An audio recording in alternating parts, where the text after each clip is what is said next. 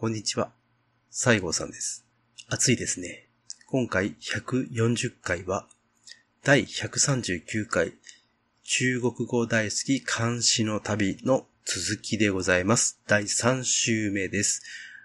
今回、いよいよ、三国志の名場面も登場いたします。三国志ファンのそこのあなた、ぜひお楽しみに最後までお聞きください。それでは行きましょう。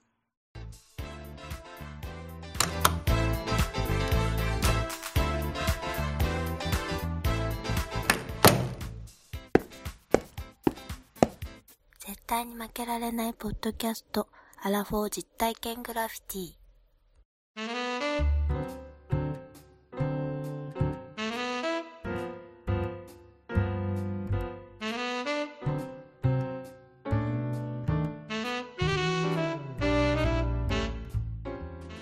はい。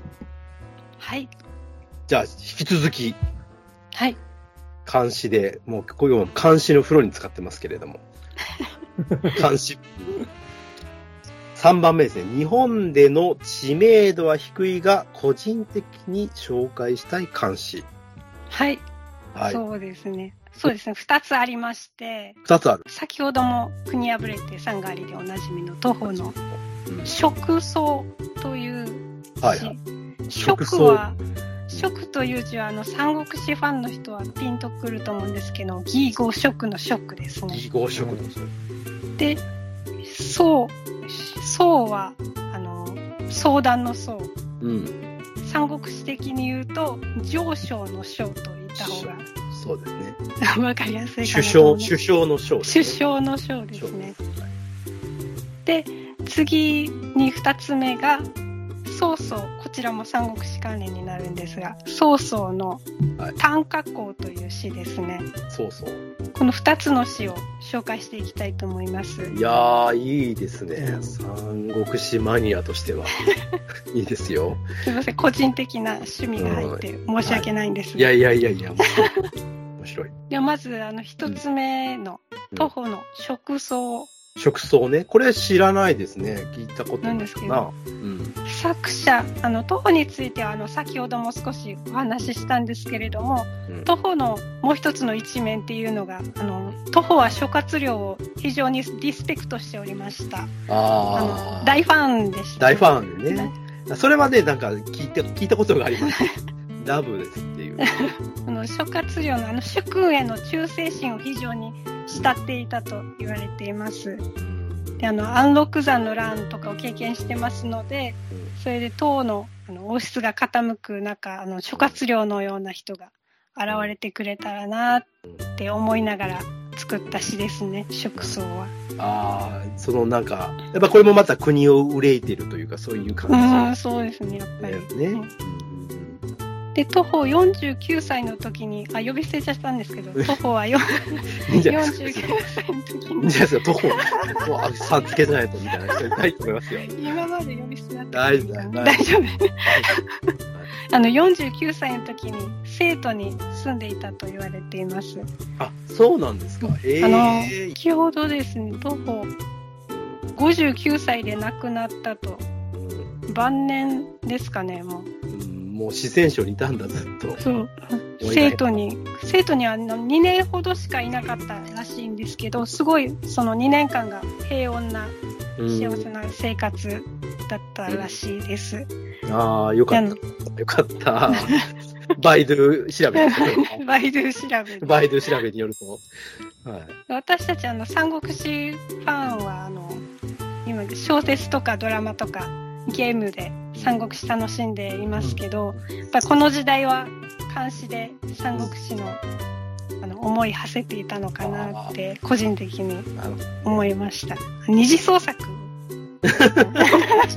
ちょっとなんかあの、なんだろうな、二次創作っていうとなんかあの、ななんて言うんだろうな、なんかね、日本橋とかのなんかけど、そうじゃなくて。まあでも似てるか。食草を紹介していきます。うん。でこちらの書き下し文を紹介したいんですが、じゃあ私の方で。お願いします。読んでくれるわ、はいこれもう、間違ってたら言ってね。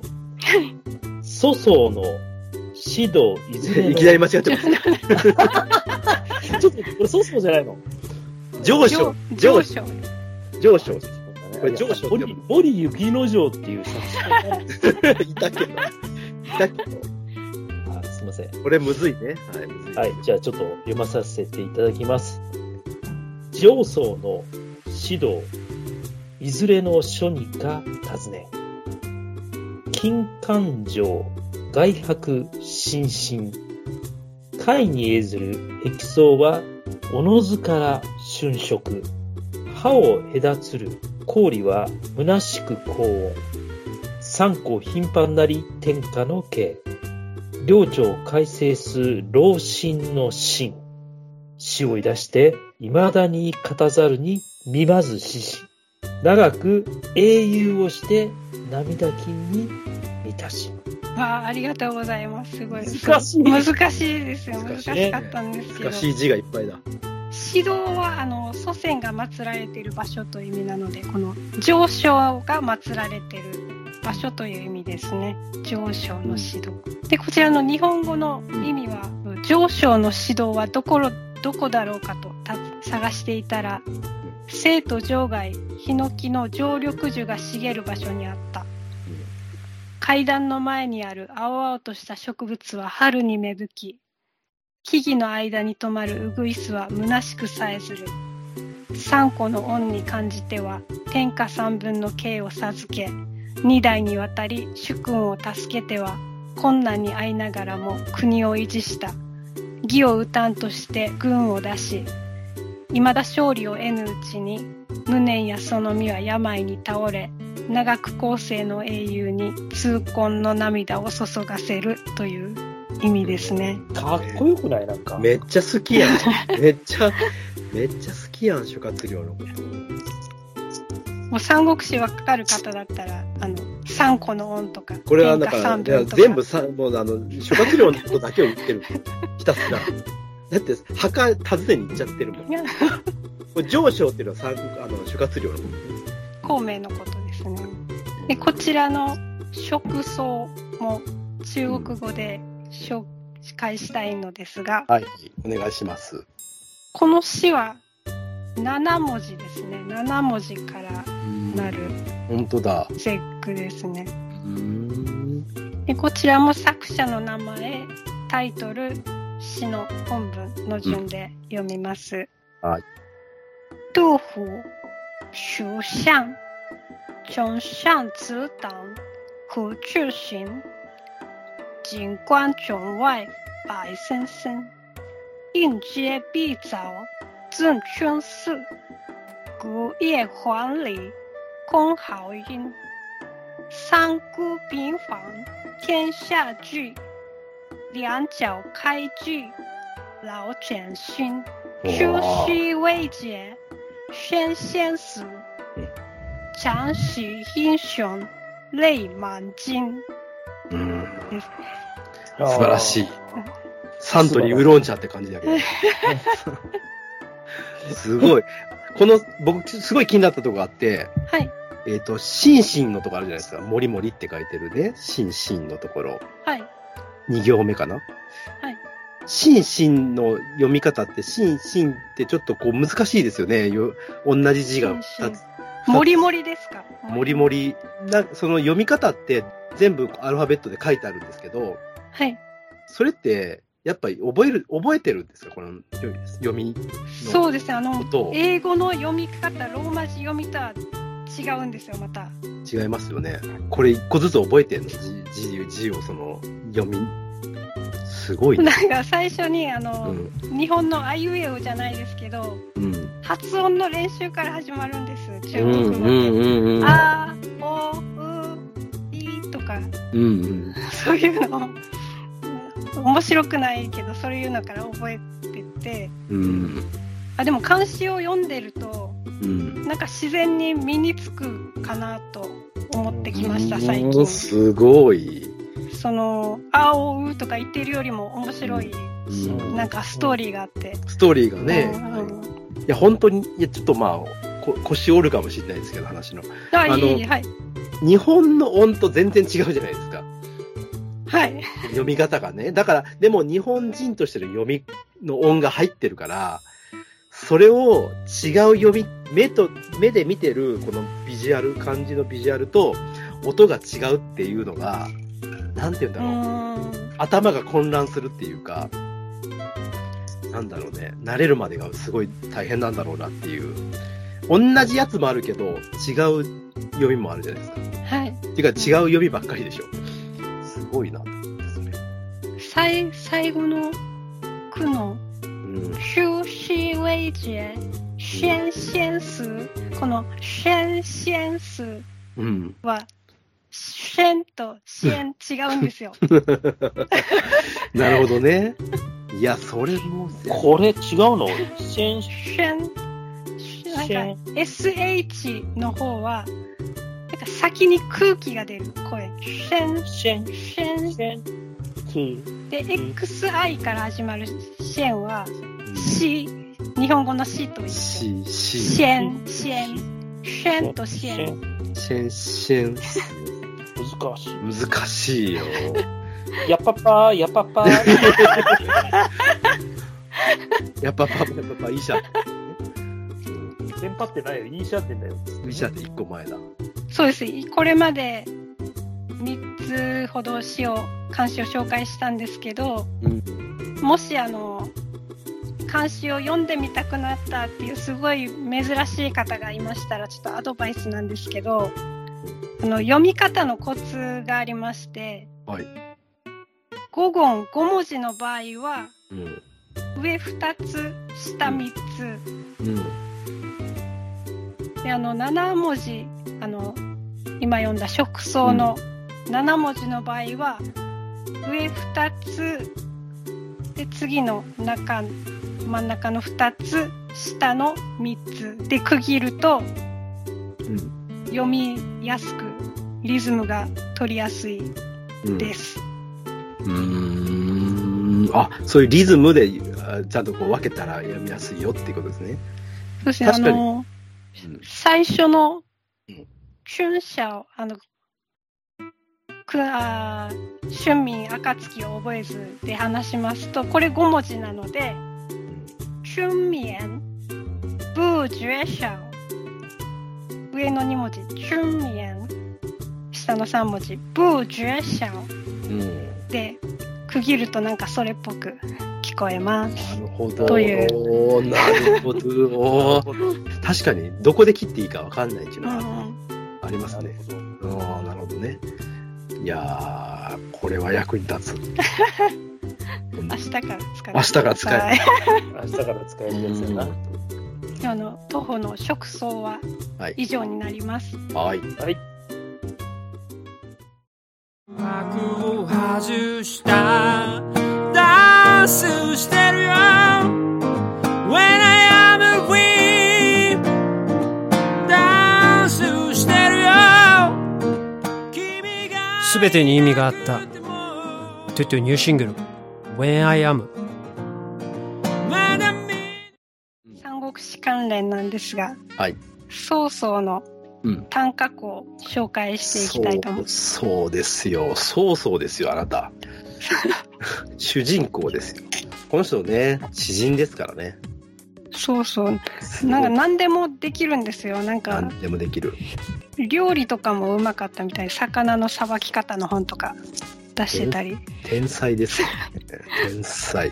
で、まず作者の曹操についてなんですけれども、はいすごいあの歴史、三国志好きな方はうん。もうすごい知ってると思うので、で、あの、今回特に監視をフューチャーしてる回なので、曹操の詩からこの人物像を考えていきたい。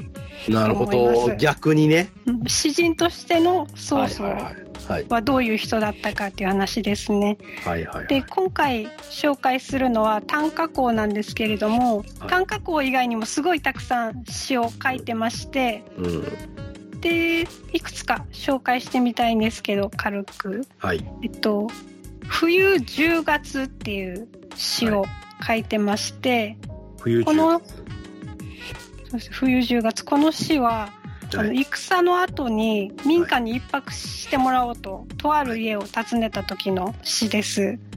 で、そこで曹操が見たのが、はい。とシーズンを終えて収穫された農作物がうんしっかり整頓されてる様子だったと。うん。うん。で、この整頓されてるっていうのは客人が、お客さんがちゃんと宿泊できるように、泊まれるように整頓されてるっていう様子だったんですけれども、はい。とこれを見てなんと美しい風景だろうかと言っています。うーん。すごいね。そういう思えるっていうのはすごいね。で、その風景を見て、うん。その曹操が私が願うのは政治と経済が安定してこの民が安住できる統一国家を私は目指してるんだと改めて思ったっていう。詩ですね。うん。思いが膨らみすぎるね。そう。すごいですね。でもう一つあの「亀は長生きといえども」みたいなうんタイトルの詩があるんですけれども、はい。この晩曹操の晩年の詩でしてうん。で曹操自分自身はこの年を取ったすごい千里馬すごい長く走る馬よりも体は衰えているんですけれども、うん。この自分の胸の中には千里を駆け回る雄大な志がありますっていうことを伝えている詩ですね。なるほど。やっぱり曹操のうんイメージっていうとなんか演技演技被害者っていううん言い方したりするんですけど、あの 悪役のああ、まあね。そうですよ悪役のイメージ目的のためなら手段を手段を選ばない。うん。っていうイメージがあると思うんですけどはい。この2つの詩からなんか本当に悪人なのかなっていう悪い人なのかなっていううん。いやいや、本当に、でもその2番目のやつなんかはね、特にそうですね。もう晩年の、そのね、自分の中のみたいなやつは、やっぱそういう、なんか、悪、わ、あの、演技の、演技の中で書かれているような感じではない。うんうんそうですうん。でこれからあの短歌句を紹介したいんですけれどもこれはあの三国志の時代なのでうん。これまでの詩の形とは違います4文字で構成されてなるほどい。る、はい、さらにあの楽譜という形式でしてあの音楽に合わせて詩を読むっていうタイプのああ、そうなんですねあのはいはいはいはいはい。三国志のドラマとかではあの太鼓とか笛に乗せて、うん。曹操が詩をこの詩を短歌句を読んでたりします。うんうんうんうん。なるほど。であのこの詩あの非常に長いので、うんちょっと4つに分けてうん書き下し文と日本語の意味うん。紹介していきたいんですけれども、うんこの書き下し文だけまたお願いしたいです。じゃあ書き下し文。酒に対してはまさに歌うべし。人生幾ばぞ。例えば、朝露のごとし。去る日は甚だ多し。概してまさにもってこうすべし。有し忘れがたし。何をもってか憂いとかん。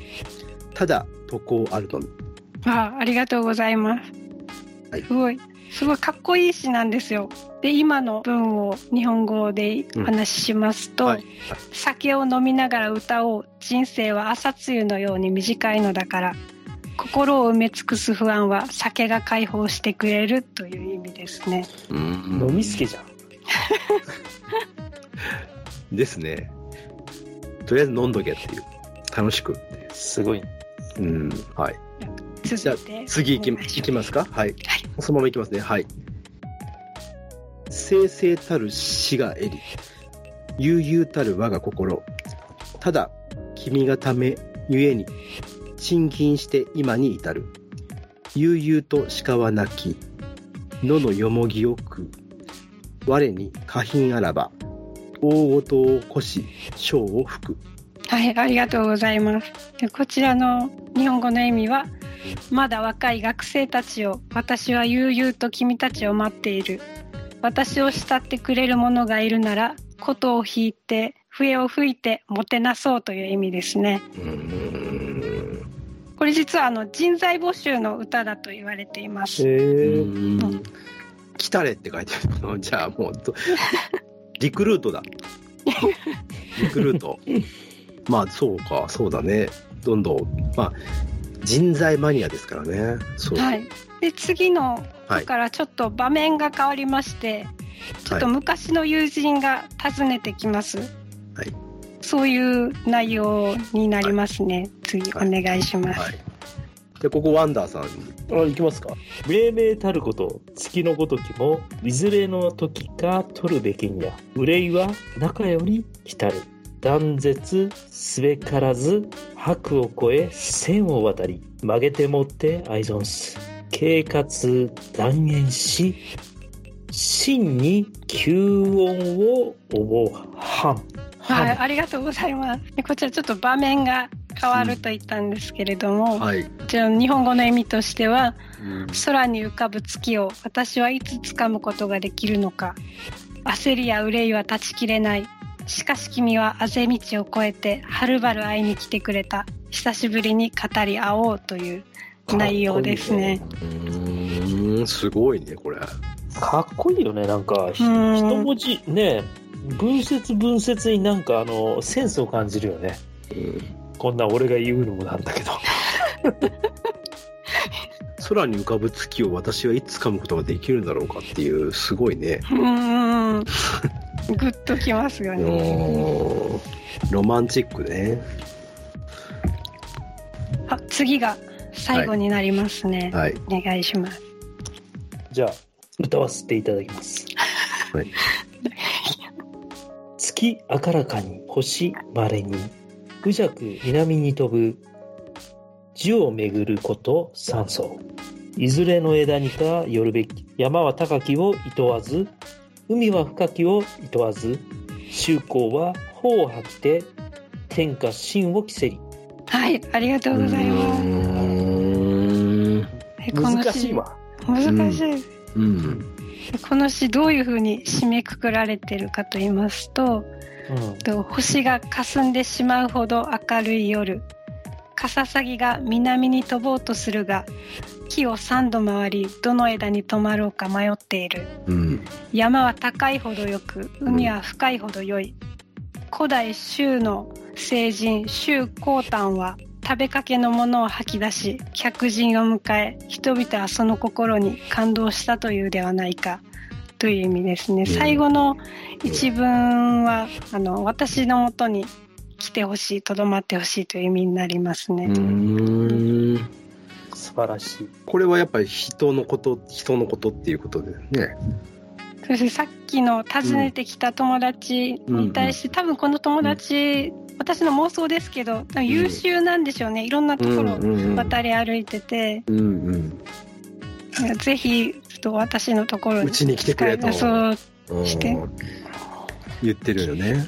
ですごいこの詩がですね短歌校がうん。あの大人として楽しむためのお酒ということと、うん。人との出会いといううんことが想像されて、なんか個人的に絶負けにぴったりな詩だなと思っありがとうてるんです。ございます。ありがとうございます。曹操が読んでくれた。節負けのために。すごい。えー、いや、でもすごいなそう、すごい、この人すごいな、ほんまに。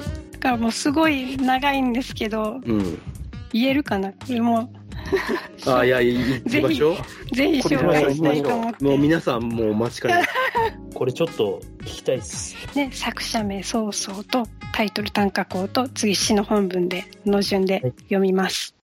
曹操，短故行，对酒当歌，人生几何？秘鲁朝露，去日苦多。慨当以慷，忧思难忘，苦以解忧，唯有杜康。君君子敬，悠悠我心。但为君故，全营俱惊。悠悠鹿鸣，徐夜俱平。我有嘉宾，鼓瑟吹笙。明明鲁月，胡须苦多。忧从中来，不苦断绝。月母杜鹃，晚用相存。气过达雁，信念着恩。月明星稀，无倦南飞。绕树山楂，虎须古衣。山不厌高，海不厌深。周公独步，天下归心。おー、すごい。すごい。言えた。いやー、すごい。いやいやいや素晴らしい。すごい、これ長い。長いね。長い長い絶対引っかかるんですよ、いつも。すごい、奇跡。すごい。いやー、すごいすごいすごい。聞いちゃった。いや、いいわー。いいですよ。これは。あーすごい。感じ出てるな、これ。なるほど。これが曹操の。曹操の、あの曹操の。ね。短歌校ですね。うーん、すごいなでもね。うーん、この、本当に今でもこうやって読めるのがすごいよね。このなんか、ね、200年頃の人たちの この歌を今でもこううやって。日本とかの、だない、ね、こんな200年とかのこんなんないしね。そうですね。あの、中国はすごい。歴史のうん。物語というか、事実とかいろんな資料が日々発掘されて、いろいろ変わっていくんですけど、詩は変えようがないうんじゃないで、うん当時自分が、その人が思っていたことをそのまま。ねそうやね。なので、その当時の思いが直で伝わるうん。のが監視なので、すごい、それもすごい監視の好きなところですね、私。本当に意味が分かればもっとすね、よくうんこう、その時の、こう、そのむ昔の人が感じた、うん、思いみたいなのがそのままこう、ね、言葉として出てくるっていうの。いいな。ありがとうございます。はい。はい。はい。はい。じゃあ、次は、えー、曹操さんの息子さんですね。はい。息曹子。操の詩を紹介したので、次、あの、曹操の息子の曹植、曹植曹植の詩を紹介していきたいと思うんですけど、まずあの、うん作者の曹植についてちょっとお話しします。曹植について。で、曹植ははい曹操の五男と言われてますね。ちなみに曹植っていうのは、植はあの、植え込みの上ですね。う植え込み植え込み。植え込みの上です。五男で五男去年が41歳です。若い、若いな。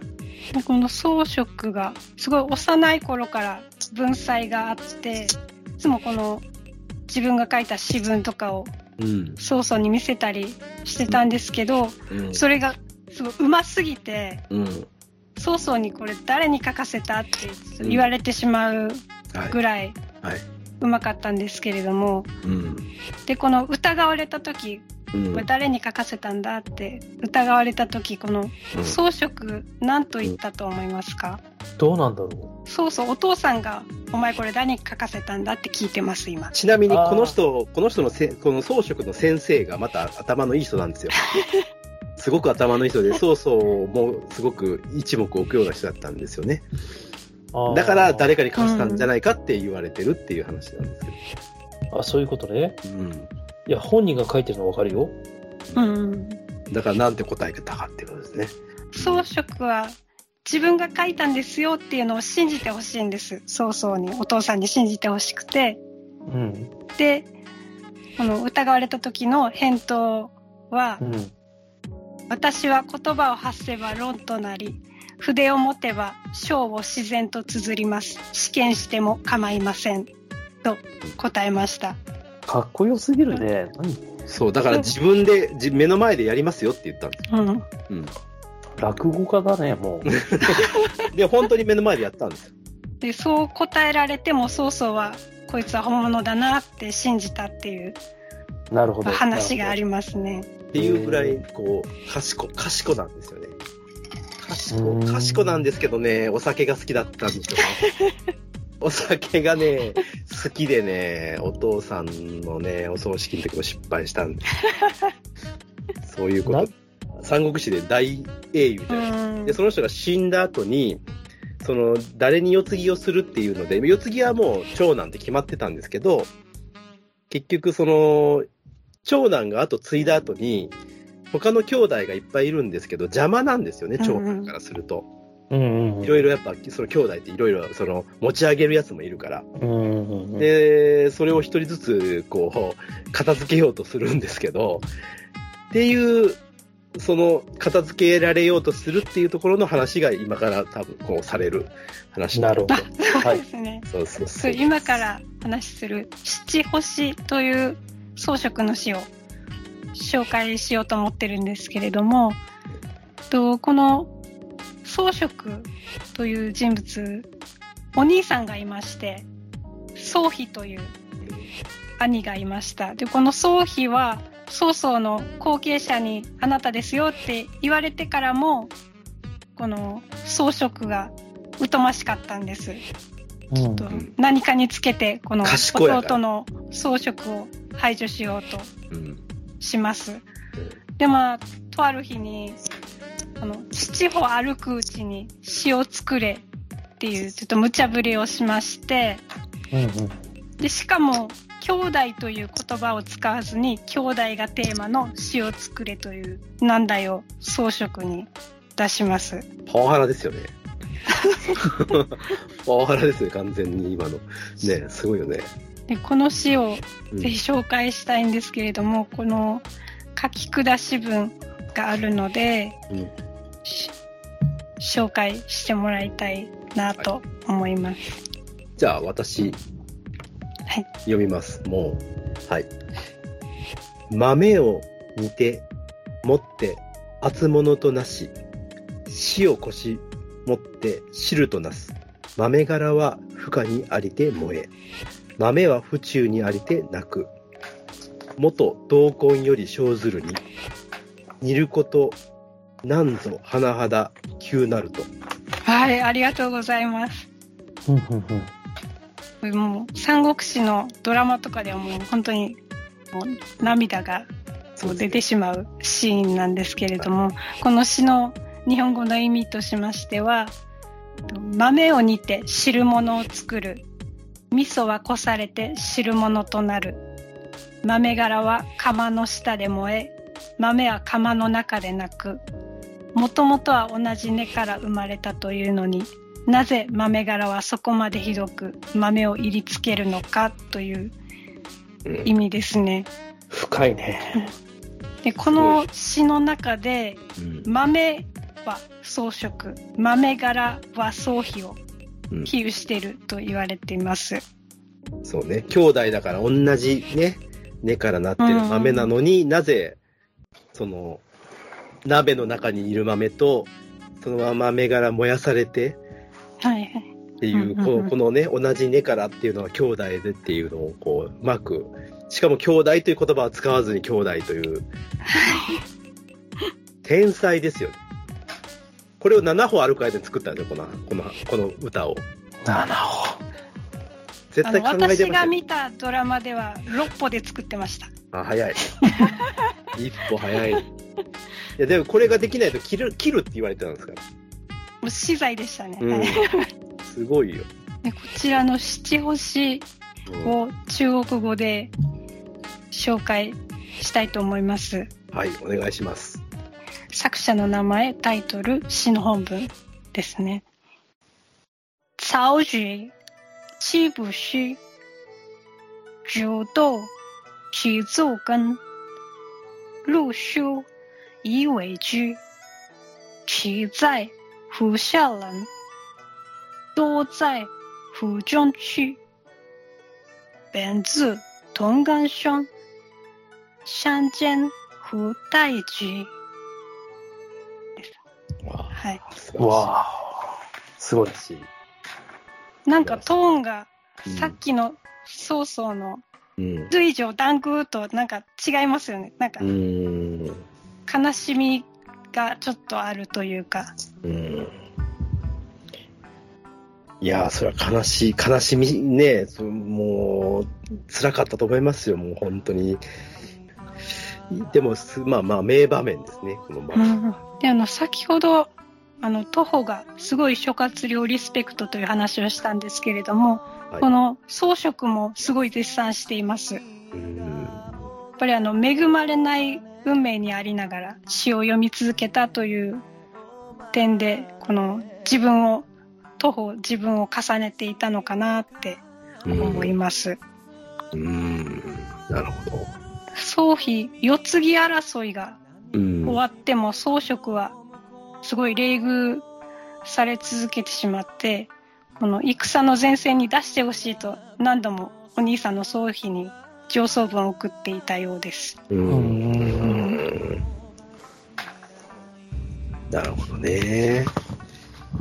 いや、才能がね、あるんですけどね。うん。そんな七星がすごく有名、三国志ファンの中では七星がすごく有名なんですけど、七星以外の詩ってあんまり、あのそうですね知られてない。出てこない。そう。まあ、宗妃自体がね、そう、そうそうですね、うん装飾自体が、ね、そこの場面しかっていうところがある。詩の天才天才とこのドラマとかですごい騒がれながらもうん。七星ぐらいしか披露してないっていううん 今日人物なんですけれどもちょっと今回2つほどうん。装飾の詩うん調べてまいりましたはい。はい。ということで今回140回はここまででございます。また、監視のお風呂にどっぷり使っておりますけれども、いよいよ次週、第4週で最終回でございます。それではまた来週お会いいたしましょう。さよなら、バイバイ。おやすみ。